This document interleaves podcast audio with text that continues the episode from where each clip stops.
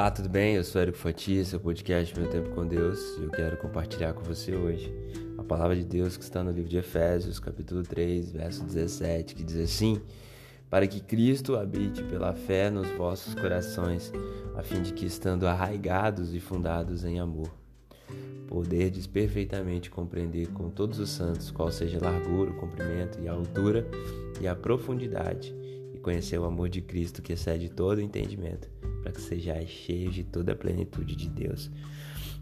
Hoje eu quero falar um pouquinho mais sobre as necessidades dos homens e, e o quanto é importante reconhecermos a necessidade do amor de Deus nas nossas vidas. Sabe, os especialistas eles dizem que a sociedade está doente atualmente. A sua panaceia seria o remédio para todos os males.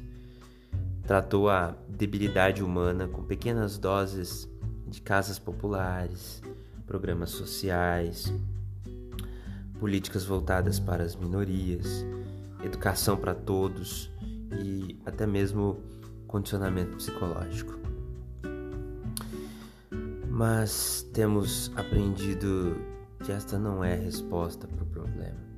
É verdade que é preciso ter felicidade para ter uma qualidade de vida. É verdade que é preciso ter um bom salário para ter qualidade de vida. É verdade que é preciso tudo isso, né? Um bom lugar para morar, enfim, habitação digna e tudo mais. Mas isso tudo não resolve o problema do ser humano. O mundo precisa de mudança. A sociedade precisa mudar e, e as nações precisam mudar mas nunca as mudaremos se nós mesmos não mudarmos. Muito se disse durante o ápice da pandemia, em que muitos estavam dentro de casa e não saíam, somente de forma episódica, né, para comprar alimentos. É, se dizia que depois que acabasse esse ápice da pandemia, as pessoas teriam mais amor. E o que nós temos visto, literalmente, guerras, o que nós temos visto, uma, uma onda nos estádios e, e ao redor dos estádios de agressões é, físicas, né? É, é, as, os noticiários relatam que vários jogadores, vários torcedores, não só no Brasil, mas têm sido agredidos, né? Tem um número alto de agressões, inclusive algumas quase que fatais. É, e isso não é exclusividade do meio esportivo. A Bíblia diz que por aumentar a iniquidade, o amor de muitos se esfriará.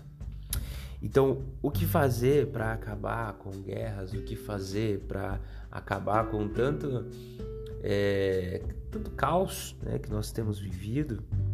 Nós precisamos mudar. No entanto, nós jamais mudaremos se não olharmos para o espelho da nossa própria alma e aceitarmos com sinceridade o que somos por dentro. Então, livremente reconhecer que há um defeito na nossa natureza humana, uma desobediência inata que vem da rebelião natural do homem para com Deus. Não não estou dando um sermão aqui, mas apenas tentando